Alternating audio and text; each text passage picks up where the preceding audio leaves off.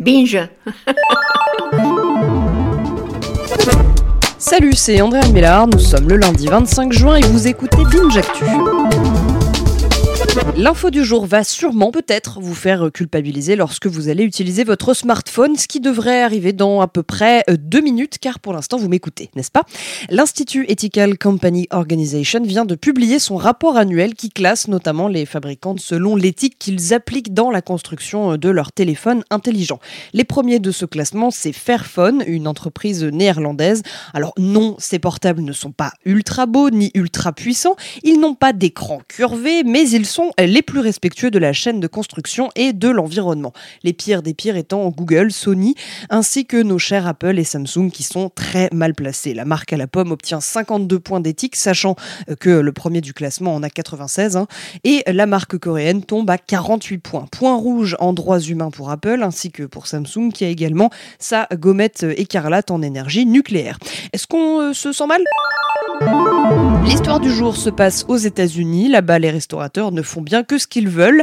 Et euh, c'est le parti pris d'une habitante de l'État de Virginie à Lexington qui a refusé de servir la porte-parole de la Maison-Blanche, Sarah Sanders. La propriétaire a justifié son geste, car pour elle, impossible de servir quelqu'un qui sert une administration, je cite, inhumaine et immorale, défenseur des politiques les plus cruelles de l'administration Trump.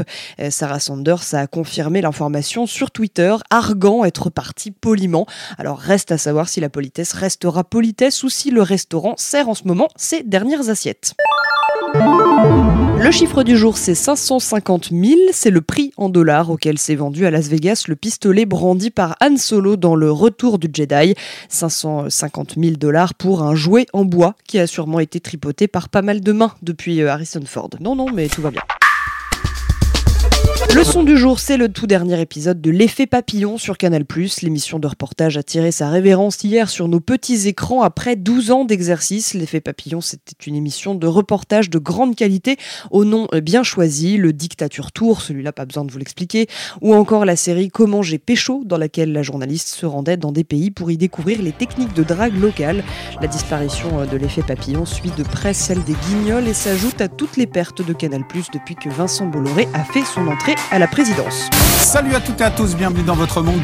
Salut à toutes et à tous et bienvenue dans l'effet papillon, l'émission qui vous parle des faits qui ont des effets. Merci d'écouter Binge Actu.